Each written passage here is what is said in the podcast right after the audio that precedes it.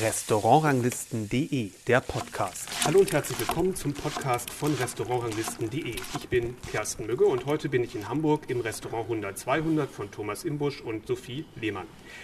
Ich habe die technischen Möglichkeiten meines Aufnahmegeräts heute mal voll ausgereizt, sodass wir das Interview zu dritt machen können. Und jeder hat ein Mikrofon, Corona-mäßig alles super. Und das 100-200 ist das Restaurant, in dem ich in den vergangenen zwei Jahren tatsächlich am häufigsten gewesen bin. Das hat natürlich damit zu tun, dass ich in Hamburg lebe, dass es also nicht so weit ist, aber das liegt natürlich auch am Konzept, an der angenehmen, entspannten Atmosphäre, aus dem Interior Design, aus dem Service. Und ähm, so wie ich das eigentlich sonst vielleicht nur so in ähnlicher Weise auf Reisen nach Skandinavien, würde ich mal sagen, ähm, erlebe. ähm, und gleichzeitig einer zeitgemäßen, spannenden Küche, die ihren eigenen Stil hat, den Gedanken der Nachhaltigkeit pflegt, aber nicht belehrt, sondern einfach auch gut schmeckt. Und es sind halt Restaurantbetreiber, die ein Konzept durchsetzen, ohne dass Spaß und Freude verloren geht. Und nicht nur beim Besuch des Restaurants, sondern das gilt auch für die Grundkiste, die man nach Hause bekommen kann. Und es gilt für die Kommunikation insgesamt, wenn man dem 100-200 in den sozialen Netzwerken folgt. Hallo zusammen. Hallo. Hi. Vielen Dank. Sehr schöne Einladung. ja, vielen schön. Dank. Ein bisschen Ähm, ähm, in der Tat habe ich mir versucht, möglichst Mühe zu geben mit dem Gespräch, weil jetzt schon in so vielen Podcasts gewesen ist. Es ist doch jetzt bestimmt fünfte, sechste Ja, Minimum. Von Anfang an, ja. Ja. Deswegen bin ich auch so ein bisschen nervös, weil ich will ja noch versuchen, was Neues rauszu, äh, rauszulocken.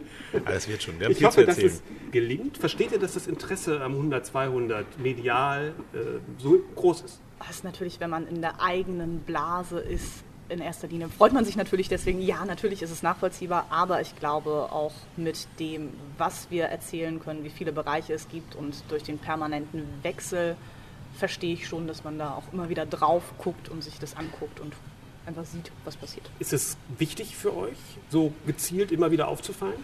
Das ist essentiell. Neben all der Romantik und neben all der Passion, Leidenschaft ist es trotzdem auch ein Business und das Business muss am Laufen gehalten werden. Wir haben unsere Kennzahlen, die wir zu erfüllen haben, um unser ganzes täglich Brot überhaupt in irgendeiner Form verdienen zu können. Und da muss man ganz klar sagen, das, ist, das sind Hebel und Mechanismen, die, die wir jetzt in den letzten zwei Jahren wirklich äh, konsequent auch für uns nutzen müssen. Das ist ganz einfach. Aber das Mitteilungsbedürfnis ist auch schon groß, oder? Selbstverständlich. Klar. Aber wächst auch natürlich. Also es ist jetzt nicht, dass wir uns hinsetzen und Brainstorming machen, um die nächste Nein. verrückte Idee zu finden, sondern äh, wir sind ja noch ganz, ganz jung und da ist einfach ein kontinuierlicher Verbesserungsprozess ja sowieso erstrebenswert. Und das möchte man dann ja auch mit Stolz und Freude erzählen, was man sich jetzt gerade wieder Neues ausgedacht hat. Das wollte ich nämlich gerade fragen. Es macht Spaß, euch in den sozialen Netzwerken zu folgen, weil es immer wieder was Neues zu erfahren gibt. Man wird da nicht irgendwelche fertigen Dinge vorgesetzt, sondern hat das Gefühl, man, man ist auch ein bisschen Teil eines Entwicklungsprozesses oder kann sich den anschauen. Äh, Deswegen war die Frage, wie geplant das ist. Um, um das wirklich auf den Punkt zu bringen, wir wurden ja vorher von einer Agentur betreut, die genau das gemacht hat. Und zwar hat sie genau situativ mit uns gar nicht auseinandergesetzt. Und es geht wirklich darum, ihr müsst das, das und so machen. Ihr müsst an dem und dem Tag das und das posten. Ihr müsst auf Instagram sechsmal das machen, auf Facebook zweimal das. Nicht zu viel, nicht zu wenig. Und das war ein Korsett, was, was, was, was mir überhaupt nicht gepasst hat. Also gar nicht, gar nicht, gar nicht. Weil wenn ich etwas bin, ist es impulsiv, launisch, laut und ja, voller Flausen im Kopf, was, was, was gerade das Thema Kulinarik betrifft. Und, und seitdem Sophie das in Gänze komplett übernommen hat, ist es halt wirklich so, dass sie dieses ganze Wirrwarr, was ich im Kopf habe und im Bauch habe, dass sie es schafft, das in, in, in Schrift und Form zu bringen und sorgt dafür, dass das selbst wir Spaß daran haben, das zu machen. Woran erkennst du dann, Sophie, wann was ist, was sage ich mal, reif ist für ein Posting in diesem Ähm, Interweb? Bauchgefühl und eine gutes Einschätzungsvermögen von Thomas, weil es gibt auch viele Ideen. Mach das jetzt, jetzt, jetzt, jetzt. Und dann, "Mm, mm, nein, nein, machen wir nicht. Und wenn es dann für mich irgendwie gesetzt ist und ich weiß, es ist auch realisierbar, ähm, und es wird ja auch stattfinden, dann geht es auch raus. Du hast bei den Formulierungen von den Sachen, ich sag mal, so einen bestimmten sprachlichen Sound. Ja, Ja. Wie, wo kommt der her? Kann ich dir gar nicht sagen. Ich habe schon immer ein Thema mit Sprache gehabt. Ich finde das schön und ähm, ich mag auch, wenn man das lesen kann, dass es aus einer bestimmten Schreibe kommt. Ich würde wahrscheinlich für ein anderes Restaurant anders schreiben, aber hier fürs 100, 200 ist das halt, wenn wir darüber sprechen, hört sich das so an und ich mag das einfach. Der ist relativ impulsiv, würde ich sagen. Ja, total. Ähm, relativ so ein bisschen ausschmückend. Ja, es ist schon manchmal ins, sehr ins Opulente gehend und so ein bisschen wortverliebt und spielerisch. Ähm, aber es soll es ja auch sein, weil es soll ja ehrlich, emotional bleiben. Nicht der perfekte Pressetext, sondern eben genau das, was es ist. Aus dem Bauch raus geschrieben, sicher mal überlegt, ne, man das eine ein bisschen anders oder ein bisschen sanfter oder ein bisschen aggressiver, aber grundsätzlich wirklich einfach sehr gerade raus. Wer sich in Social Media begibt, kann da drin umkommen, sag Absolut. ich mal. Ist schon irgendwas passiert, was schwierig war? Ähm, ja, wir hatten mal einen Text über Gästeverhalten. Und der wurde damals noch nicht von uns, sondern äh, aus dritter Hand äh, kurz vor unserem Urlaub gepostet. Und ich ah, habe mich Tatsache, äh, Tatsache ja, erdreistet, äh, zwölf Stunden lang nicht auf mein Telefon zu gucken. Und da gab es genau einen Kommentar, der dann alles positive Feedback, was bis zu dem Zeitpunkt war, so innerhalb von drei Stunden völlig zum Kippen gebracht hat. Das war dann doch schon relativ viel Moderationsarbeit hinterher. Aber sonst geht's, oder? Sonst geht's, ja. Also wir haben das Glück, dass wir es, glaube ich, geschafft haben, dass es nur die Leute lesen und sich damit beschäftigen, die es auch wollen. Und wir, Gott sei Dank, wenig Thema mit Bullshit-Kommentaren haben. Ich glaube, das, das, das, das der größte Vorteil, den wir einfach haben, seit Sophie das macht, dass wir aus dem Inneren heraus agieren können und nicht von, von außen jemand draufgeschaltet haben, der guckt, macht und versucht zu moderieren, weil situativ ist es einfach so, dass sich die Sachen im Inneren des Restaurants immer wieder verändern und man muss dann die Antworten geben können, um sie auch wirklich authentisch wiedergeben zu können. Und das kann man nicht von außen, wenn man erst wieder die Frage stellt und dieses über Dritte kommunizieren, gerade in sozialen Medien, weil die Leute haben das Telefon in der Hand, wir kennen es ja auch, gucken was und wollen natürlich dann auch direkt sofort eine Antwort bekommen. Ja, weil normal würdest du ja sagen, möglichst wenig Angriffsfläche bieten, ist das genau. ungefährlichste, aber Exakt, ihr bietet ja. ja relativ viel Angriffsfläche. Ja, total, ja. ja aber trotzdem scheint es zu funktionieren. Ich glaube ja, weil aufbauen auf das, was Thomas sagte, wir auch da die Gastgeberrolle weiterspielen ja. können. Also ich weiß ja zu 90 Prozent, wenn da ein komischer Kommentar kommt zu einem Teller oder zu einem Wein, wie der Abend war, welcher Gast das war und weiß den eben, weil ich vor Ort war und den Menschen kennengelernt habe, auch ob ich darauf eingehe oder nicht oder wie ich darauf einzugehen habe. Und das ist natürlich unser großer Vorteil, da so ein bisschen deeskalierender zu sein. Im Zweifel einfach löschen. oder lächeln, winken, wie im echten Leben auch. Und Außerdem haben die Sachen, was ihr postet, auch so einen speziellen Look. Ihr habt einen, ich sag mal, Haus- und Hoffotografen, ähm, der, glaube ich, hm. auch sonst im Bereich Restaurants, Gastronomie nichts macht, wenn ich, weiß ich nicht, aber ich... Nee, nur hobbymäßig, wenn ja. er selber irgendwo essen ist, dann ja, ansonsten. Genau. René Flint heißt der. Genau.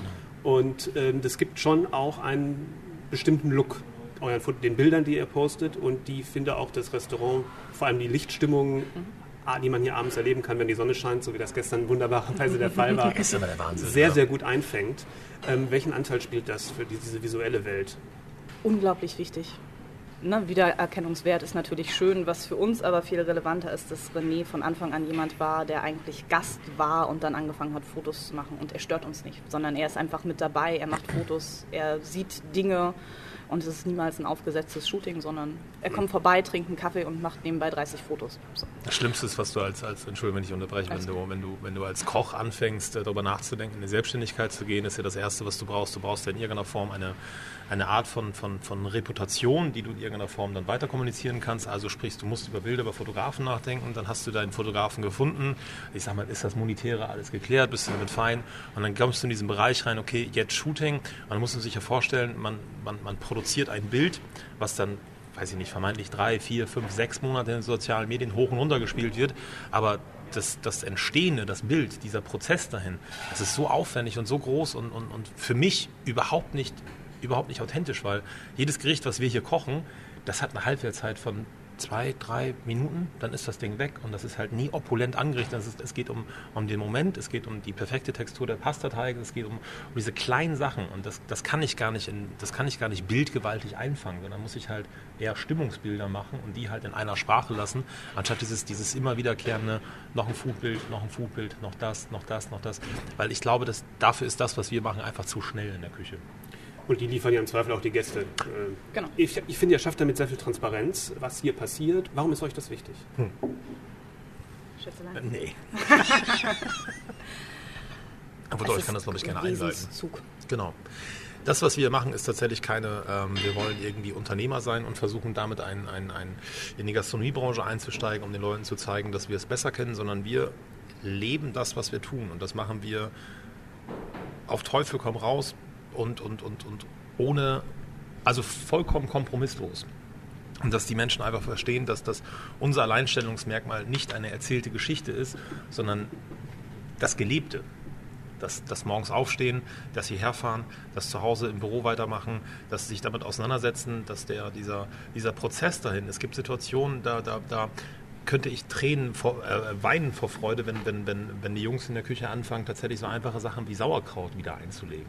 Das ist, das ist für viele Leute so völlig normal, aber da muss man sich mal ganz ehrlich an die, an die Birne fassen. Welches Restaurant stellt dann den Sauerkraut für die Masse komplett selbstständig her? Wir reden hier nicht von einem Restaurant mit zehn Plätzen, sondern wir reden von 25, 30 Gästen am Abend. Da machst du keinen kein 2 Kilo Eimer Sauerkraut. Da musst du halt circa jetzt bei dem vegetarischen Thema machen wir 50 Kilo.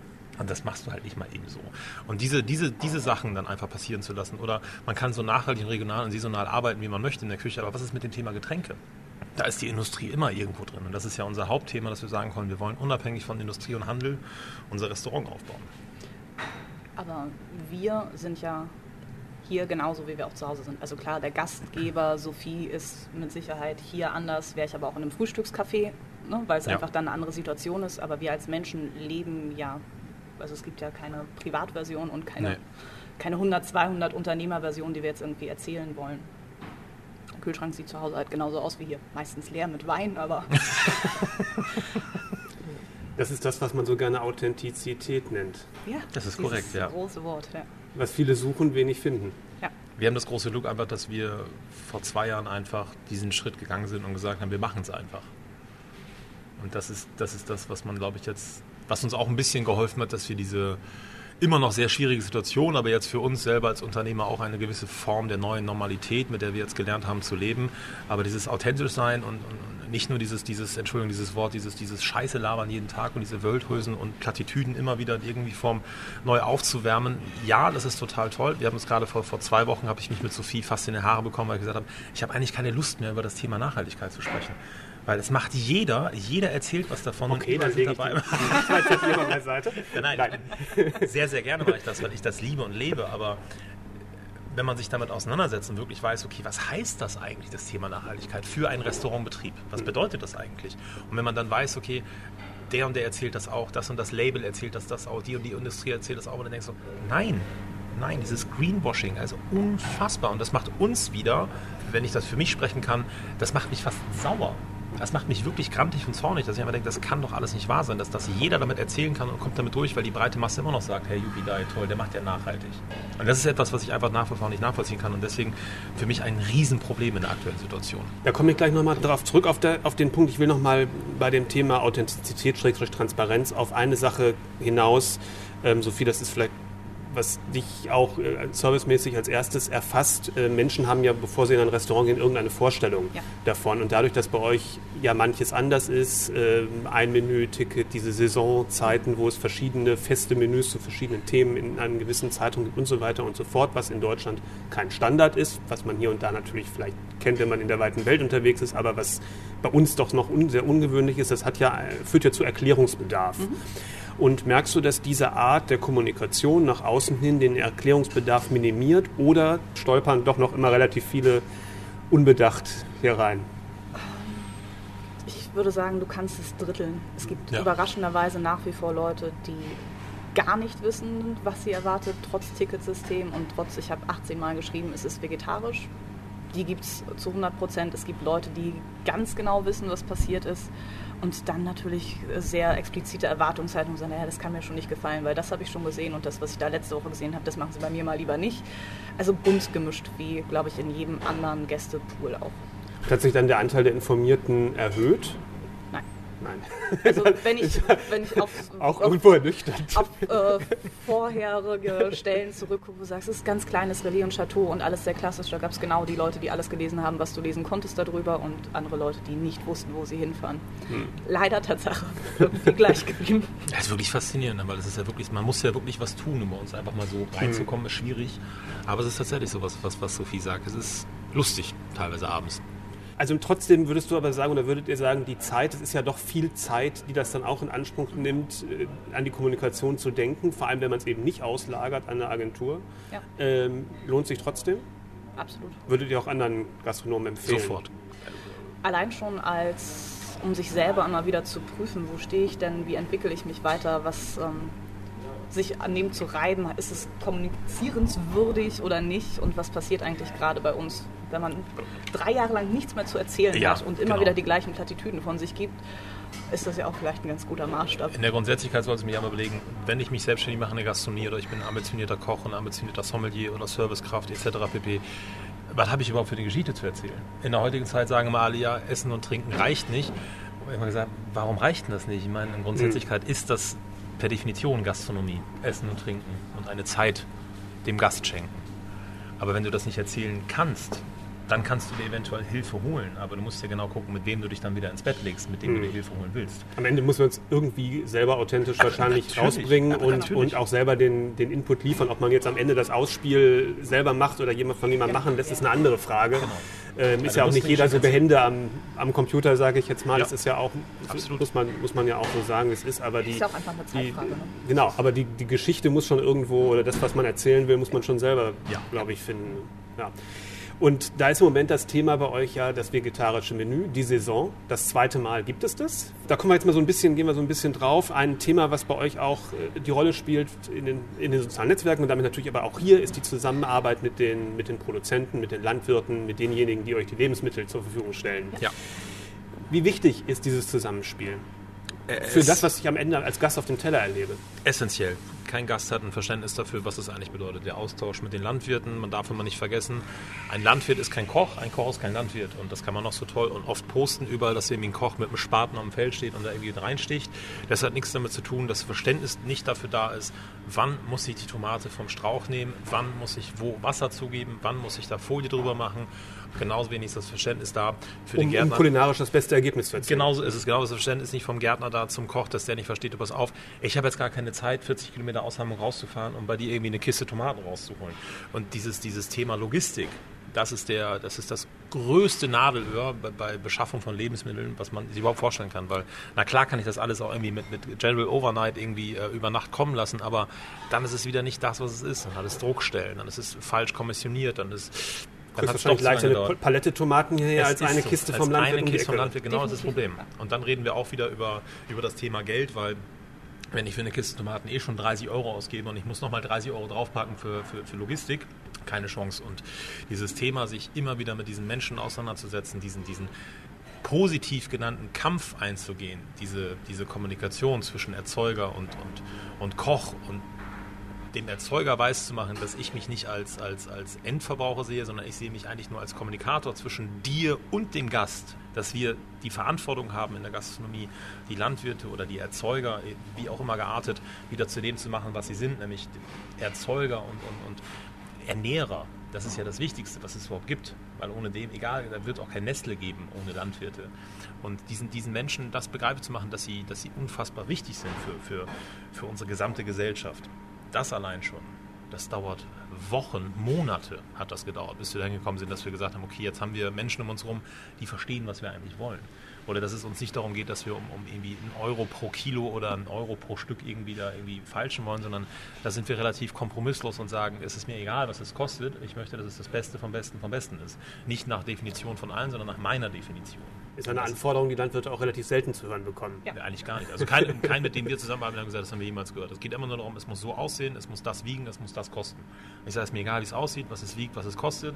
Ich habe Bock, die beste Erbse, die ich jemals gegessen habe, zu reproduzieren. Wie ist das möglich? Oder wenn Mario sagt zu, zu, unseren, äh, zu unseren Bauern, ich hätte gerne einen Apfel, ich hätte gerne eine Brombeere, ich hätte gerne das, ich hätte gerne das. Das ist, das ist ein, ein, ein unglaublich langwieriger Prozess. Eigentlich haben wir letztes Jahr quasi das Menü für, dieses, für diese Saison bestimmt anhand des Bebauungsplans. Okay, wie viel Platz brauchen wir wofür, wann können wir damit anfangen? Und selbst da sind ja noch wieder, ach, keine Ahnung, hunderttausende Probleme aufgetreten. Das, die Frage ist ja nur, ob man als Koch sich damit auseinandersetzen möchte oder möchte ich äh, abends mit jemandem telefonieren und sagen, ich hätte gerne Kiste hier, Kiste da, da, drei Bund hiervon, vier Bund davon. Und das ist ja auch wieder ein Punkt, was ich nicht verstehen kann. Wenn ich das nicht mache, dann kann ich das nicht erzählen. Das geht nicht, weil das wieder für Konzepte für uns so schwierig ist, dem Gast zu vermitteln, warum ist das jetzt vegetarisch, kostet das genauso viel wie das, das Thema Fisch. um den Leuten begreiflich zu machen, Alter, das Thema vegetarisch müsste eigentlich das Dreifache kosten, weil der Aufwand, der dahinter steckt, der, der, der Hirnschmalz, der da drin ist, die, die, die, die Logistik, Mhm. allein was wir an Benzingeld verknackt haben, das ist ja Wahnsinn. Plus der Landwirt muss ja auch ein ganzes Jahr jetzt davon leben. ne? Ja, genau, richtig, das ist ja auch das. Ne? Und, und, und diese Situation, diese Sensibilisierung tagtäglich mit den Gästen, mit den Leuten, mit denen wir aus, uns auseinandersetzen, um, um, um das ein bisschen zu kommunizieren. Das ist, das ist auf der einen Seite ist das sehr, sehr, sehr schön und macht sehr viel Spaß, aber es ist auch echt, es ist lähmend. Jeder erzählt halt was über Nachhaltigkeit, über Saisonalität und das schönste Wort für mich Regionalität. Wenn wir nur in Hamburg die Restaurants nehmen würden, würden rein regional arbeiten. Das möchte ich gerne erleben. Also die Landwirte, mit denen ich zusammenarbeite, die können das nicht abbilden. Keine Chance. Und ich kann auch einen kleinen Garten haben, irgendwo als Koch. Das ist doch bums egal. Wie soll ich denn dann ein Restaurant bespielen? Das ist doch gar nicht möglich. Wir müssen uns das vormachen. Wir sind Köche, Gastronomen. Wir sind weder Landwirte, noch Erzeuger, noch Fischer, noch Jäger. Das ist toll, dass man das, wenn man das, wenn man das selber macht, dass man das machen kann. Aber ein Restaurant unserer Größe ist dazu nicht in der Lage. Ich habe keine Eigenjagd, ich habe keinen eigenen Bauernhof und ich habe keine eigene Fischerei. Und die Mengen sind dann doch zu groß. Ja, aber natürlich. Ja.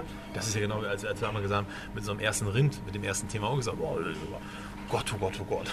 So, das Ding war nach, Rind, nach, ne? drei Wochen, nach drei Wochen war das Ding weg. Und ich sage, oh Scheiße.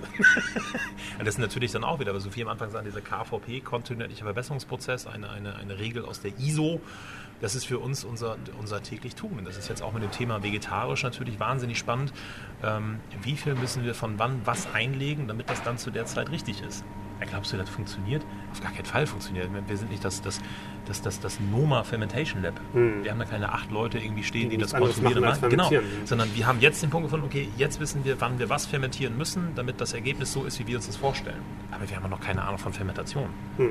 Ja, weil wir da Salz dran schmeißen, 2% und das irgendwie draußen stehen lassen mit ein bisschen Sauerstoff, heißt es nicht, dass wir das können. Wir versuchen das bestmöglich und die Ergebnisse machen uns tatsächlich auch sehr glücklich, aber es bedeutet noch lange nicht, dass wir irgendwie jetzt äh, wissen, wie es funktioniert.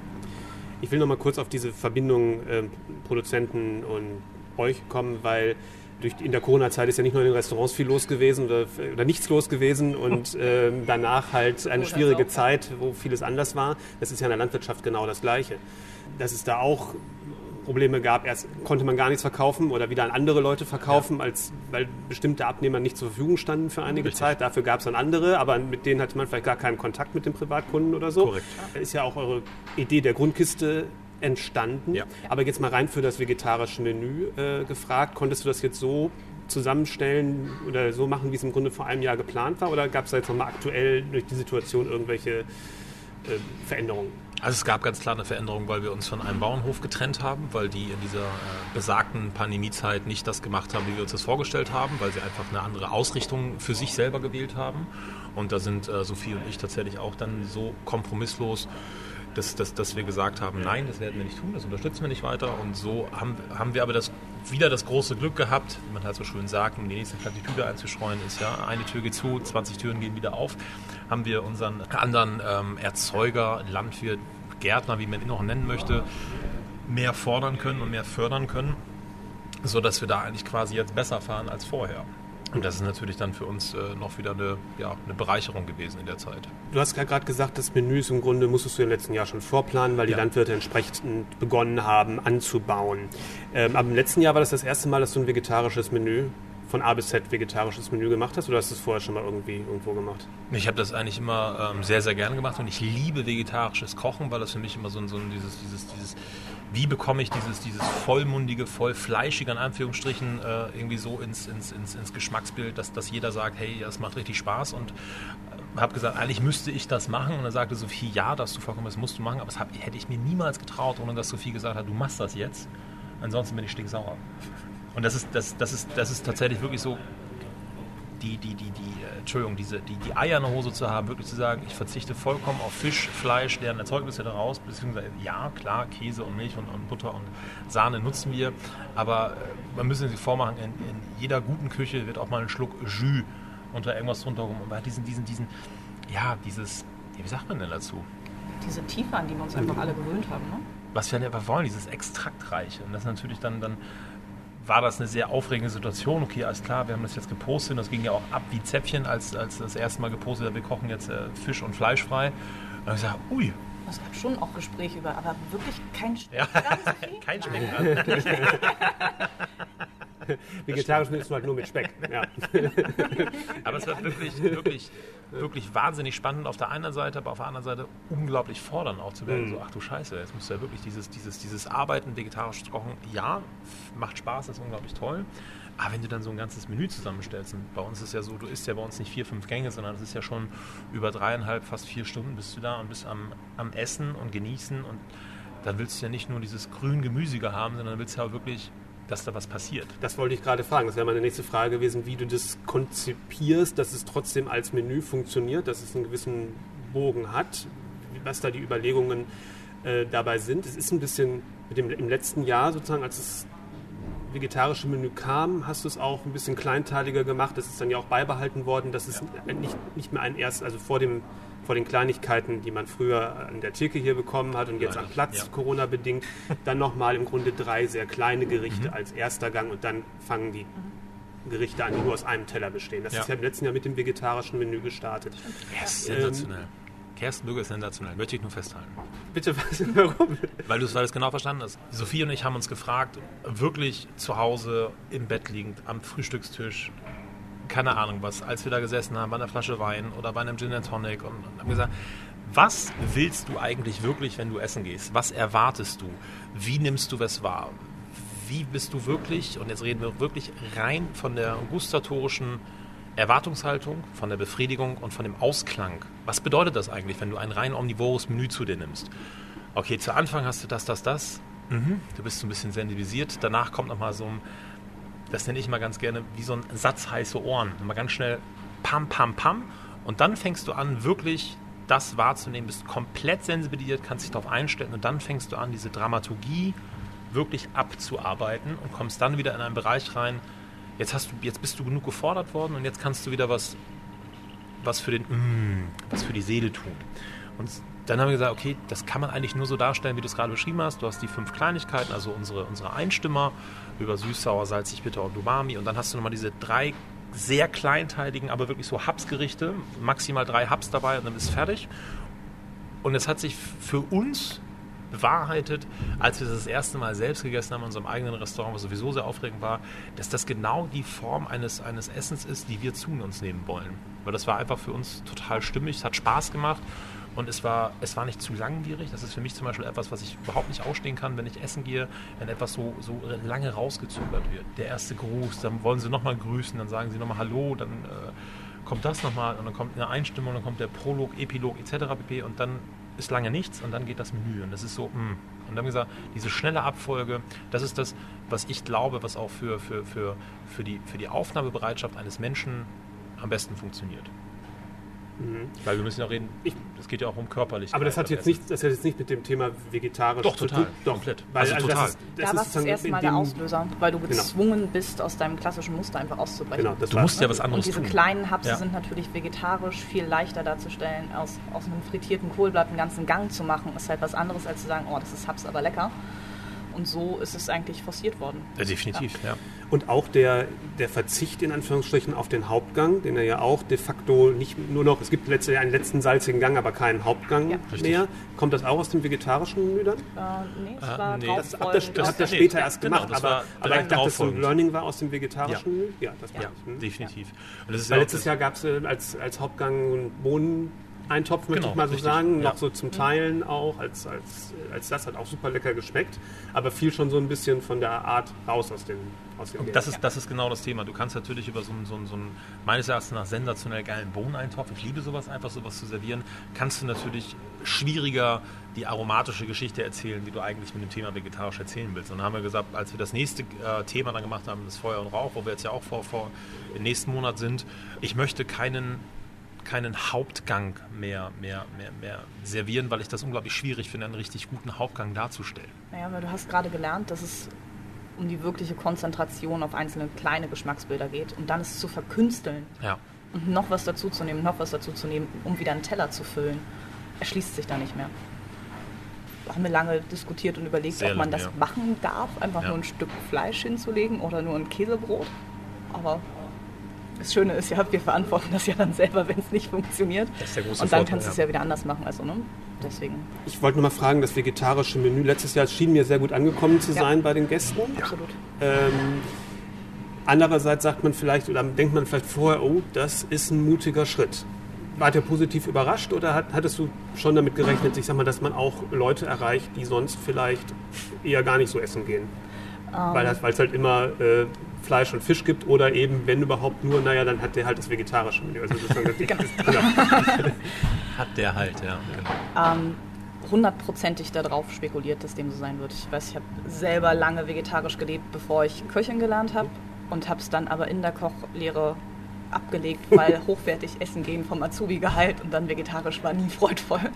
Und da kriegt man ganz schnell mit, dass es ganz, ganz vielen anderen Menschen eben auch so gibt, wo Paare dann oder Freundeskreise gar nicht mehr zusammen essen gehen auf dem Niveau, wo du sagst, boah, die 18. Karottenvorspeise in diesem Jahr muss jetzt auch nicht sein.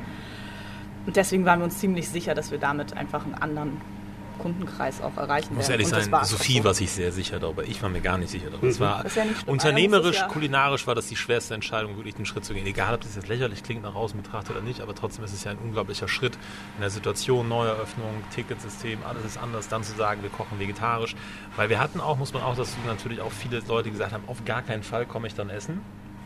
Und das Lustige ist, als sie dann doch essen da waren, weil sie durch Zufall in andere Konstellationen gekommen sind, waren das die begeistertsten Menschen. Die typischen ja. Steakhouse-Gänger, die sagen, ohne Fleisch ist das Leben nichts. Die gesagt haben, ich habe nichts vermisst und das ist wirklich also ich muss das auch für mich sagen, sagen wir mal, vegetarische Gänge habe ich überhaupt nie ein Problem damit gehabt in dem Menü, aber so ganz ohne habe ich gedacht, ach, das ist, vor allem wenn man die Auswahl hat in einem Restaurant, das ein vegetarisches Menü hat und eins mit, mit äh, Fisch und Fleisch, dann sage ich mal, ja, sagen, da, da, lacht einen das dann doch halt immer an. Äh, Sind und dann sagt man, okay, dann sagt ja. man, okay, einen Gang nehme ich dann doch ja. mit. So, also das, man macht es dann selten, das ganz, ja. ganz genau. vegetarisch zu machen. Ich habe das bei euch, ich war noch im, im Intens im letzten Jahr auch im äh, zum vegetarischen Menü und das war beides mal super und gestern Abend war es auch echt nochmal noch mal superer als gestern, als im letzten Jahr, muss ich sagen. Ja, Gott sei Dank, es wäre schlimm, wenn nicht. Ja, trotzdem ähm, ich, wir haben ja gerade schon ges darüber gesprochen, der Verzicht auf den Hauptgang und letztendlich einen letzten salzigen Gang zu servieren. Das ist natürlich auch eine Form von Purismus in einer gewissen Art und Weise. Wie wichtig ist euch Purismus, vor allem in Bezug auf Geschmack? Essentiell. Also ich bin, bin jemand, der, der, der sehr spät gelernt hat, aromatisch zu essen. Aromatisch nicht im Sinne von, dass er nicht nach irgendwas schmeckt, sondern aromatisch zu essen, dass man sagen kann, okay, wie weit bin ich in der Lage dazu, irgendetwas wahrzunehmen? Hast du hier Teigprobe? Ja, Nudelteig. Was? Okay. Hast du ein bisschen laufen lassen? Ist klar, ja. Also. Ähm, in der Grundsätzlichkeit wirklich so, dass ich das sehr spät erst erlernt habe, hochkomplex aromatisch zu essen. Aber ich habe dann irgendwann selbst nicht mehr ganz nachvollziehen können, was bedeutet das eigentlich. Und wenn ich glaube, dass ich relativ gut geschult bin und sehr gut schmecken kann und es gibt wenige Menschen, die dieses Glück haben, dass ich das so einfach kann und dass ich da viel trainieren musste für, habe ich irgendwann nicht mehr selber als Koch nachvollziehen können, was passiert da auf dem Teller. Und deswegen ist der Purismus für, für das, was ich küchentechnisch mache, essentiell. Wenn ich selber nicht mehr nachvollziehen kann oder einer der Köche, die bei uns arbeitet, nicht mehr nachvollziehen kann und sagen, ja, wir müssen noch das und das, ja, es sieht so besser und besser aus oder man eigentlich nur noch anfängt, nach sozialen Medienbildern zu kochen, weil die sagen, guck mal, der hat drei Sterne, da ist jetzt da das drauf, da das drauf, das drauf. Deswegen muss das erfolgreich sein und geil schmecken, aber sich gar nicht mehr mit, der, mit dem Thema eigene Küche, Stilistik, wo will ich hin, was will ich erzählen. Und das über den Purismus etwas zu erzählen, ist, ist ist meines Erachtens nach weitaus einfacher, weil man darf immer nicht vergessen, man kocht nicht für Instagram oder Facebook, sondern man kocht für den Gast. Und es gibt nicht 30 Kersten Müggels, die hier abends sitzen und das, das große Menü. das wäre sehr lässig als Gastronom. Sondern du hast Leute dabei, die sich das leisten, die sich das, die sich das leisten wollen, die sich das gönnen, die, die unglaublich Spaß daran haben. Und, und diese Menschen, die gilt es zu begeistern die müssen Spaß dabei haben. Die müssen nicht unterfordert sein, die dürfen aber keinesfalls überfordert sein, weil ich glaube, es gibt nichts Schlimmeres, als nicht da zu sitzen, genau, die da sitzen und, und, und sagen, ja, weiß ich nicht, was soll das denn jetzt gewesen sein? Und er sagt, ja, aber sie, sie verstehen das ja gar nicht. So war ich ja auch, also das habe ich selber auch gemacht, als ich bei Tim Melzer gearbeitet habe, mein Gott, was habe ich den Gästen um die Ohren gehauen, wenn sie das nicht verstanden haben. Das ist aber auch ein Prozess, wenn erstmal lernen. Und Tourismus ist essentiell, um Geschichten zu erzählen auf dem Teller. Ist natürlich schwierig, weil das Auge signalisiert wenig mhm. und dann passiert aber geschmacklich bei euch zumindest sehr, sehr viel, weil die Gerichte eine hohe Geschmackstiefe haben. Correct. Also ist es natürlich schon mal so ein, ein gewisser Widerspruch.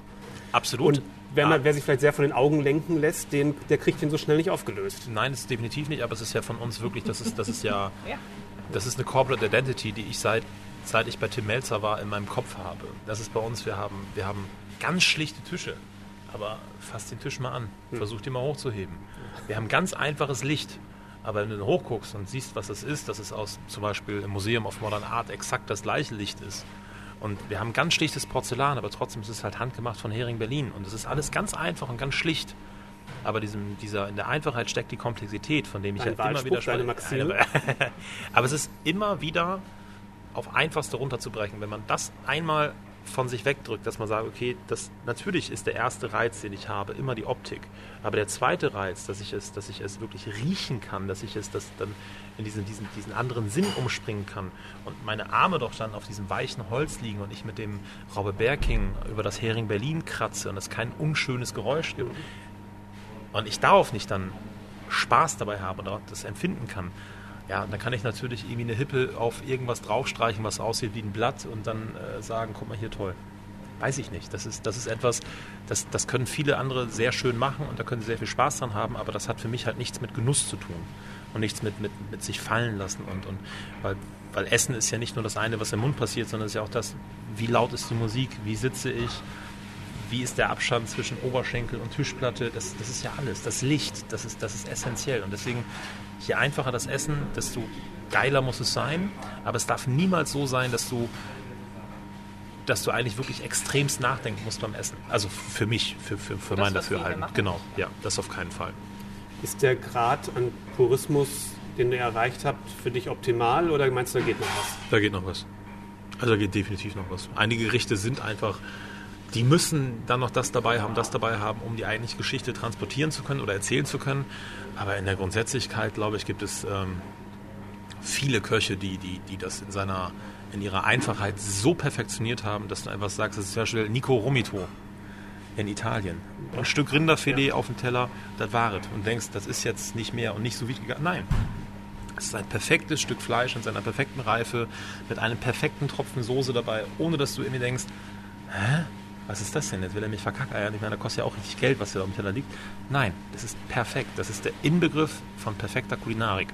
Was natürlich auch wieder subjektiv ist, weil es meine Wahrnehmung ist, aber das ist das, was ich irgendwann erzählen möchte.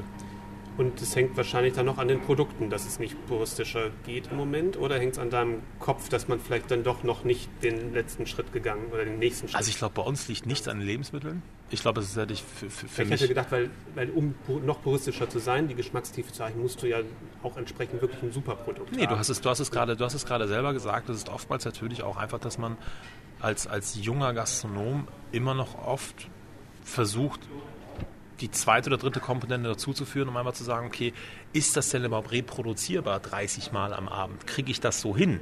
Wenn ich noch das, das, das, das, das, das auch noch dem Zettel habe, plus dass ich dann hier noch machen muss, da noch machen, das.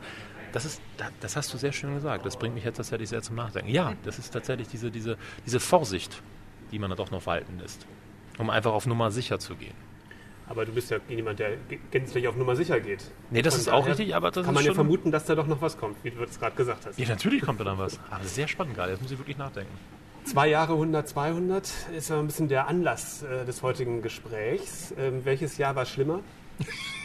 Das erste oder das zweite? Zu 100 Und das sagen wir im Jahr von Corona. Ja. Warum? Boah. Auf allen Ebenen. Ja. Ich glaube, laufen lernen, den Raum verstehen, das ist so wirklich das, das Schwierigste gewesen, hier drin Prozesse zu etablieren, mit denen man arbeiten kann, Personalstruktur zu finden. Braucht man jemanden im Büro, braucht man es nicht, braucht man eine Agentur, braucht man es nicht. Äh, wo läuft der Gast lang, wie lange sitzt der? Das. Ich glaube, da haben wir inzwischen ganz gutes Verständnis für, wie, der Raum funktioniert, wie wir ihn auch bespielen wollen. Das ändert sich immer wieder, das ist auch gut Ja. so, aber so, so ein Grundgefühl ist jetzt da. Grundgefühl für Arbeitsprozesse einfach. Und das macht natürlich vieles einfacher. Das war ein wilder Ritt, das erste Jahr. Das war ein richtig wilder Ritt. Das möchte ich auch nicht nochmal erleben. Also, auf der einen Seite war es war wunderschön. Man, wird, kann man ja auch nicht nochmal Aber erleben. Das erste Jahr Wahnsinn. kann man nicht nochmal erleben. Wahnsinn. Also das, das, das zweite Jahr tatsächlich auch Corona-bedingt, ja natürlich, aber ich glaube, dass wir auch in der Corona-Zeit tatsächlich, glaube ich, das Beste daraus gemacht haben, was man irgendwie hätte machen können. Und von daher sage ich, stimme ich meiner Frau zu, hundertprozentig. Das zweite Jahr war das weitaus schönere Jahr. Woran, woran ist- seid ihr persönlich gewachsen? An allem. Das, An uns selbst. Ja. Also das fundamental. Eher an den an Niederlagen, an den schwierigen Dingen oder an den, an dem positiven Feedback, an den, an den öffentlichen Erfolg? an beidem? Es ist eine Mischung aus Ja. beiden. Ich glaube, ähm, die Bestätigung zu bekommen, dass das, was wir machen, schon auch ganz gut ist, nach zwei Jahren von wirklichen Stammgästen und Freunden des Hauses zu sprechen. Das ist eigentlich am allergeilsten, baut ja. natürlich unglaublich auf. Und wenn man jetzt schon an so tolle Momente zurückgucken kann, weiß ich nicht, allein in der Corona-Zeit haben die Gäste uns Briefe geschrieben und Schokolade mit zurückgebracht, wenn sie die Gläser zurückgebracht haben. Also diese kleinen emotionalen Dinge. Auf der anderen Seite aber natürlich auch an den ganzen schlechten Situationen, wo wir uns hinterher beide angeguckt haben und gesagt haben, das Bauchgefühl hat eigentlich von vornherein gesagt, das ist irgendwie nicht der richtige Weg oder da müssen wir konsequenter sein oder was anders machen oder uns von Leuten trennen, die Ja. irgendwie nicht passen. Und man hat es am Anfang aus Angst heraus nicht gemacht, die falschen Entscheidungen zu treffen. Und das haben wir, glaube ich, inzwischen aus den Dann negativen trifft man gar keine Erfahrungen- Entscheidung und das ist Genau. am Ende auch eine Entscheidung. Genau. Genau so Oder ist es. sagst, Das oh, hast du wunderschön Hände, gesagt. Du Ja. brauchst das, du brauchst aber den Support und du sagst, Nein, das fühlt brauchst sich aber nicht. nicht richtig an. Da sind wir, glaube ich, inzwischen schneller und konsequenter geworden und das, das tut sehr gut. Und wir haben Menschen jetzt an unserer Seite, unsere beiden Zuschefs, Mario, dann Jan, das sind Menschen, die uns jetzt, also Mario begleitet mich ja selber schon seit fast zehn Jahren und, und, und Jan jetzt eigentlich seit. Der Jan ist jetzt fast zwei Jahre dabei. Ja. Jan, wie lange bist wann bist du im Oktober, ne? Zwei Jahre oder wann? November. Also eigentlich Ende Oktober. Hätte ich eigentlich wissen müssen, ja. Wieder mal den Jahreszeit vergessen. Ja, das sind wirklich wundervolle Situationen. Auch gerade gestern hatte unser, unser stellvertretender Restaurant, Lino, hatte Geburtstag, ist 25 Jahre geworden, ist ja auch schon seit Januar 2019 da. Also das, sind, das ist einfach total geil, dass du mal sagen kannst, die, die stehen so zu 100% hinter dir und so, dass die auch merken, wir stehen halt ne? auch zu 100%, egal, das sind noch junge Leute. Da stehen wir genauso hinter, hinter deren Fehlern, genau wie sie das supporten, wenn wir mal unternehmerisch in die Grütze gegriffen haben. Was sind die wichtigsten Learnings so aus der also ist das die Entscheidungsfreudigkeit, Entscheidungsfreudigkeit, sich nicht so lange Zeit zu lassen, Ja. Zuständen, die einen stören? Ja. Oder? Ja, definitiv. Ja, das ist, das ist eigentlich das, groß, das größte Learning, was wir haben. Verantwortung übernehmen Ja. auf allen Ebenen. Und die schnelle Entscheidung. Das nicht zu lange hadern und tatsächlich ist auf seinen Bauch hören. Mehr Bauch als. Und für mich war es nicht in Perfektionismus sterben. Das hätte ich mich am Anfang aufregen können, wenn das nicht so war, wie ich mir das vorgestellt habe. Und dann ist der andersrum gelaufen, als ich das haben wollte. Und better done than perfect hilft manchmal doch unglaublich. Ja. Ich habe auch das Gefühl, dass ihr euch relativ verändert habt in einigen Punkten. Wir haben das ja gerade schon beim Menü ähm, beschrieben, was sich da verändert hat mit dem Hauptgang, den es nicht mehr gibt, mit den kleinen Sachen drin.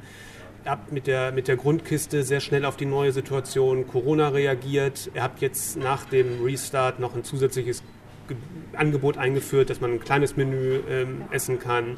Also mit anderen Worten, man merkt, dass, dass ihr jetzt, sagen wir mal, dass da so eine Art Lernfähigkeit da ist, eine, eine Reaktionsfähigkeit auf neue Herausforderungen, die schon bemerkenswert hoch ist, wenn man das mit anderen vergleicht.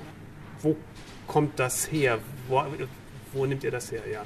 Überlebenswille. Persönlichkeitszug, Ja, also bei dir definiert Persönlichkeitszug, bei mir ist es tatsächlich der unternehmerische Überlebenswille. Und da Sophie und ich äh, 0,0 Blatt zwischen uns haben und irgendwie nicht über nicht alles reden, ist das eine ganz einfache Situation. Es ist einfach, wir müssen einige Sachen tun, um wirtschaftlich überleben. Und wir haben den größten Luxus, dass wir dadurch auch wieder Situationen haben, die wir nicht machen müssen.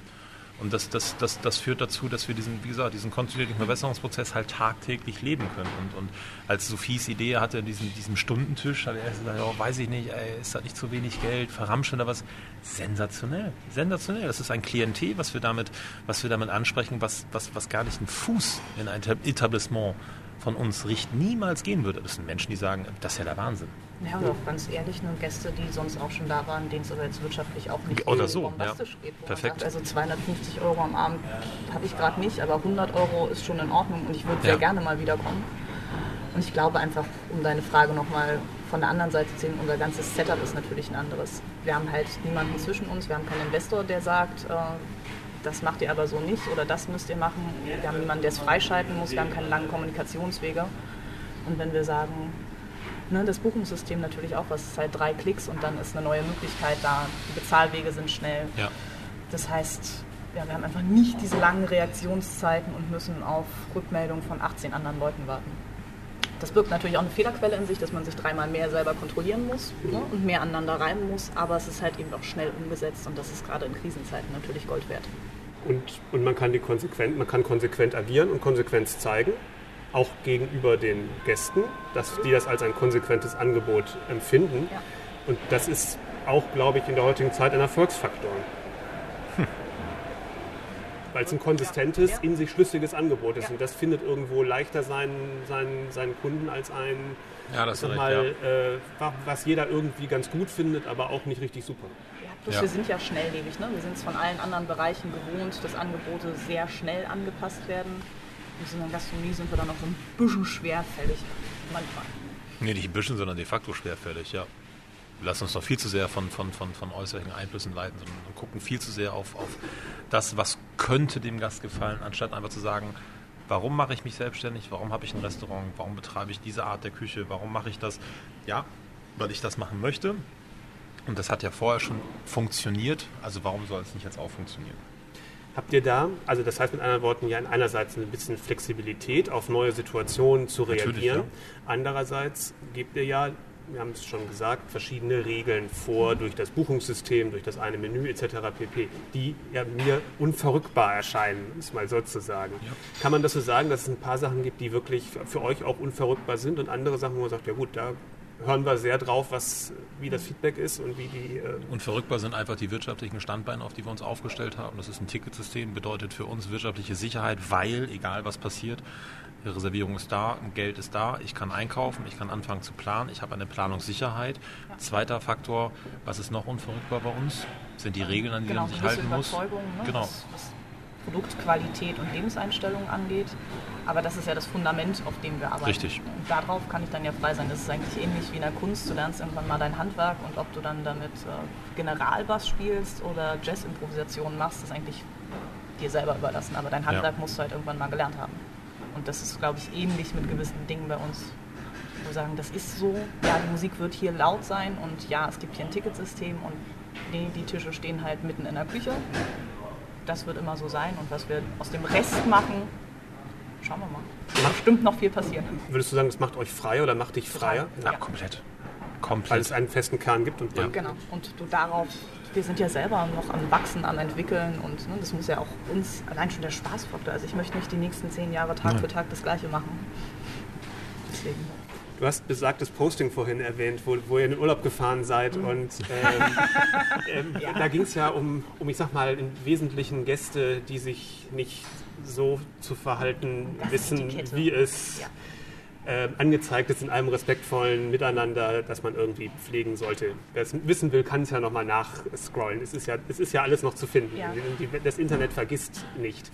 Jetzt, wo die Leute so lange nicht essen gehen durften, sind, haben sie wenigstens da einmal dazugelernt äh, und, und sind ein bisschen angenehmer geworden.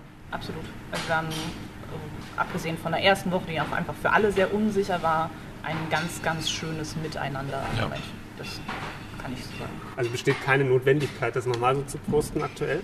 Das Tatsache vorher auch nicht. Also da hat sich irgendwie, glaube ich, haben wir aber auch eine gute Sprache gefunden, von vornherein konsequent und charmant in Situationen reinzugehen, die wir halt früher vielleicht einfach entduldet hätten. ja. Also da gab es lange irgendwie kein Thema mehr, dass man da jetzt so künstlich sich nochmal drüber aufregen müsste. Aber im Moment freuen sich, glaube ich, einfach alle über kleine zwischenmenschliche Situationen, die man lange nicht hatte. Und die Menschen freuen sich jetzt tatsächlich über Dienstleistung, die sie drei Monate, vier Monate nicht erleben haben. Und das ist die kleine Dienstleistung eines Wassernachschenkens, eines Telleraushebens, eines Zuzwinkern. Ich habe es hier gerade nochmal gefunden, ich habe es nämlich extra rauskopiert, damit man nicht suchen muss, das Zitat, der Gast maßregelt, diskutiert, pöbelt und stellt ein komplettes Handwerk in Frage. Und ein bisschen weiter dann, schade, dass wir keine Macht haben, keine, schade, dass wir keine Macht darüber haben, einen Gast weiterempfehlen zu dürfen. Ein Ungleichgewicht. Absolut. Wunderschön gesagt. Das hast du gepostet. Das habe ich gepostet, da stehe ich auch nach wie vor noch zu. Ähm, weil wer sich nicht benimmt, wer anmaßend ist, ähm, der ist, einfach kein guter Gast. Und das muss ich nicht in meinem Zuhause haben. Und das sollte auch kein anderer Gastronom sein Zuhause haben müssen. Ich komme ja auch nicht zu dir und pöbel dich an, dass mir deine Gardinen nicht gefallen. Sondern ich bin nett und ich gehe da lang, wo du sagst, dass ich da reingehen soll und ähm, freue mich über die Einladung. Wenn mir was nicht gefällt und wenn du mir versalzenes Essen hinstellst oder ich sage, boah, nee, bei Kersten, da fand ich das jetzt nicht so schön, da gehe ich nicht nochmal hin, alles gut. Aber deswegen werde ich nicht beleidigend und das ist, glaube ich, immer so das Gleichgewicht, was man haben muss. Und in der Tat gibt es unter Gastronomen durchaus Gespräche über Gäste, wo man sagt, oh nö, mach mal lieber nicht mit dem. Ähm, Das muss man jetzt auch nicht ausweiten, aber da tauscht man sich schon aus, das ist schon. Na gut, es gibt ja auch eine Schufa ne, beim Geld. Genau. Ja, Das wäre wiederum sehr lässig. Das wäre richtig lässig. Eine Gästeschufa, das finde ich gut. Vielleicht, äh, vielleicht sogar sagen, eine kleine das- Finde Geschäftsidee. ich sagen ganz geil. Gästeschufa. Naja, Talk macht es tatsächlich. Echt? Da kannst du die Informationen einsehen in Amerika. Sensationell. Ein Hoch auf den Datenschutz in Amerika. Ich wollte gerade sagen, genau. Hallo Datenschutz, genau. Gut, das als, als kleiner Punkt, aber du hast ja gerade schon gesagt, es ist zurzeit angenehmer. Ja, absolut. Ist aber auch ja da auch wieder ein Lernprozess. Ne? Wie geht man einfach mit solchen Situationen um? Lässt man sich davon jetzt drangsalieren? Sicherheit auch eine Krankheit des ersten Jahres. Oh Gott, oh Gott, wenn ich den jetzt verärgere, wenn ich den jetzt verschrecke. Und dann schreibt er wieder so böse auf Google. Ja. Wo ich inzwischen sage, ja Gott, dann schreib auf Google. So. Inzwischen sind ja auch genug positive Bewertungen da, muss man auch, muss man ja Genau, auch sagen. Es ist ja am Anfang sagen, auch, äh, auch schwerer, wenn man da irgendwie nur drei stehen hat und da Und steht was Negatives, da stehen viel 100 positive. emotionaler und persönlicher, ne? wenn du noch nicht diese ganzen positiven Erfahrungen gesammelt hast, aus denen man dann ja auch zehrt in solchen Situationen. Weil es ist auch schon so, dass ich pro Abend auch einen Gast brauche, an dem ich mich irgendwie halten kann oder irgendwie so ein Ja. tolles Erlebnis in der Woche, wenn du mal nicht so charmante Leute dabei hast. Das hilft dann jetzt irgendwie nach zwei Jahren viel entspannter mit Leuten umzugehen, die sagen, ist aber alles doof. In der Grundsätzlichkeit muss man das einmal kurz auf den Punkt bringen. Was, was, was, was wir damit eigentlich sagen wollten, ist, dass die Menschen, die meisten Menschen, und das meine ich gar nicht disrespektierlich dem, dem, dem allgemeinen Gast gegenüber, von dem wir ja abhängig sind, wie die viele Leute sagen, ja, du hast dir das ausgesucht, Gastronomie zu machen, aber die Menschen sehen nicht, was das für eine Arbeit ist, was dahinter steckt, was das bedeutet allein, dass das Licht so scheint, wie es scheint, dass das Silber da steht, dass das Essen so ist, wie es ist. Und wenn es dann nicht schmeckt oder wir keine Cola auf der Karte haben oder wir das nicht haben und diese Leute mit einer so unfassbaren, ekligen Nähe zu dir kommen und dich dann auch noch so anmaßend beleidigend hinstellen, dass, dass, dass du ein Thema damit hast, dass sie Kratzer in den Tisch machen. Ja, aber die Leute verstehen ja nicht, der Tisch kostet halt 26.000 Euro. Und die 26.000 Euro habe ich ja nicht dadurch, dass dieser Gast jetzt einmal 20 Euro für ein Glas Wein bezahlt, sondern das habe ich ja alles in Vorkasse geleistet. Diese Menschen sind so anmaßend gewesen und es war einfach an der Zeit, dass wir einfach gesagt haben, wenn wir das nicht machen, wer soll es denn dann machen? Weil es spricht ja schon seit, keine Ahnung, seit 10, 15 Jahren, seitdem ich die Gastronomie kenne, sprechen die Menschen ja darüber. Und warum können wir das nicht machen? Wir sind selbstständig. Was haben wir zu verlieren? Außer unseren noch nicht dagewesenen Ruf. Und die Menschen. Oder das nicht dagewesene Vermögen. Ja, und die Grundsätzlichkeit, das Feedback auf diesen Artikel, auf dieses Ding, war gigantisch. Es war sensationell. Das muss man, darf man nicht vergessen. Das ist nicht irgendwie, ja, und dann haben wir uns, nein, das war perfekt. Das Feedback, ich glaube, da waren drei Leute dabei, die irgendwas gesagt haben, ja, okay, das sind drei Leute. Was, was ist das denn? Also zeigt wieder, Mut wird belohnt. Definitiv. Und das Allein die Vorstellung, ich würde doch niemals einem Zahnarzt erzählen, wie er sein Handwerk zu machen hat. Würde ich doch niemals machen. Nee, der hat auch den Bohrer in der Hand. So, genau. ja. ja, und ich kann nicht mit meinem Essen vergiften. Das ist dann eine Relation setzen. Was heißt das eigentlich? Ja. Zwei Fragen zur Zukunft. Oha. Also einfache Fragen, die es betrifft die näherliegende Zukunft. Wie geht's weiter mit der Grundkiste? Frau Lehmann? Ähm, die Grundkiste haben wir im Moment ein bisschen runtergefahren, dass wir nur noch einmal die Woche machen, einfach weil wir rein platztechnisch sonst nicht hinkommen mit Ware und Packen. Ähm, genau, und sind am Schauen, Überlegen und Gucken dafür eine kleinere Küche hier, eine Fläche mit dazu zu nehmen. Aber das wird so weiterlaufen. Aber es wird weiter nachgefragt auch. Ja. Wird weiter nachgefragt, wird auch weiter gepackt und ähm, genau. Und kann man jetzt auch bundesweit beziehen. Yes. Genau, ja. Dank Yes. General Overnight geht auch das jetzt bundesweit. Ja. Also das siehst du ja hier, ne? jetzt auch gerade, jetzt fangen sie wieder an vorzubereiten, die nächsten kleinen Sachen werden wieder eingedeckt, weil die Nachfrage immer noch, klar ist sie nicht wie in Corona-Zeiten, dass wir irgendwie 50, 80, 100 Kisten am Tag machen konnten, sondern, aber grundsätzlich, das ist ein Thema, was wir definitiv als Standbein wirtschaftlich benötigen und dementsprechend natürlich auch den Fokus wieder draufsetzen, nur wir können es einfach de facto gar nicht abbilden. In einem vollbesetzten Restaurant haben wir nicht die Chance, irgendwie 20 Kisten zu packen. Geht gar nicht. Und der zweite Punkt ist, Justament ist freigeschaltet, die Reservierungsmöglichkeit für das nächste Menü. Feuer und Rauch. Yes. Alles, was aus dem Wald kommt. Worauf kann ich mich da freuen? Wild. Das kommt zweifelsohne aus dem Wald. Ja, definitiv. Einfach, einfach gucken, dass man jetzt diese dunkle Jahreszeit versucht, aromatisch ein bisschen wieder in, in, in, in, die, in die Münder der Gäste zu bekommen, dass die Menschen wieder verstehen, okay, was bedeutet das eigentlich aus dem Wald, was bedeutet eigentlich wild, also ein nicht domestiziertes Tier zu konsumieren und wie, wie wahnsinnig viel vorhanden ist das. Das ist natürlich eine andere Sache, ob ich jetzt ein ganzes Rind verarbeitet, ob ich jetzt ein ganzes Reh verarbeitet. Haben wir einmal 600 Kilo und haben wir einmal 30 Kilo. Also das ist natürlich dann eine viel höhere Vielschichtigkeit der einzelnen äh, Komponenten, die an so einem Tier dran sind, in Anführungsstrichen gesagt. Ob jetzt Keule, oder, oder Schulter nimmst, total toll bei einem Wild, Rücken auch total toll, aber was ist denn mit den anderen Zuschnitten? Und das, das ist das, auf was man sich definitiv bei uns äh, freuen kann. Und natürlich auch wieder auf klassische Aromenbilder, wie zum Beispiel ein Wildpfeffer. Und, und das Besondere ist natürlich einfach bei diesem Thema, dass, dass, dass es alles dunkel ist und dass man sich so langsam auf diese, meine Lieblingsjahreszeit einstellen kann. Winter. Und man, und es, wir dürfen uns auch, oder ich darf mich vielleicht auch auf einen Entwicklungsschritt ähnlich wie bei dem vegetarischen vom letzten Jahr zu diesem Jahr freuen? Zu 100 Prozent. Das wäre wichtig. Ja, also nicht wäre wichtig. Ich besitze jetzt selber schon seit zwei Wochen eigentlich so an der, an der Dramaturgie des Menüs dran. Um einfach dieses, dieses Gefühl dafür zu bekommen, okay, wo geht's hin? Weil müssen wir uns nichts vormachen durch, die, durch diese, diese, diese Zeit, die wir drei Monate lang was vollkommen anderes gemacht haben, haben wir natürlich auch sehr viel Zeit gehabt, um über das Thema wie wollen wir uns kulinarisch aufstellen? Das ist ja perfekten Fragen gestellt. Was ist mit Purismus? Was ist mit dem Leitfaden? In der Einfachheit steckt die Komplexität. Wie weit wollen wir da gehen? Und da werden wir den Bogen definitiv etwas weiter spannen. Das war das Interview mit Sophie Lehmann und Thomas Imbusch über zwei Jahre 100-200. Wenn ihr neu auf unseren Podcast gestoßen seid, schaut doch euch auch mal die älteren Folgen an. Da sind auch viele interessante Interviews dabei. Außerdem würde ich mich freuen, wenn ihr dann den Podcast abonniert, denn dann bekommt ihr ganz automatisch in zwei Wochen die nächste Folge. Und bis dahin sage ich Tschüss.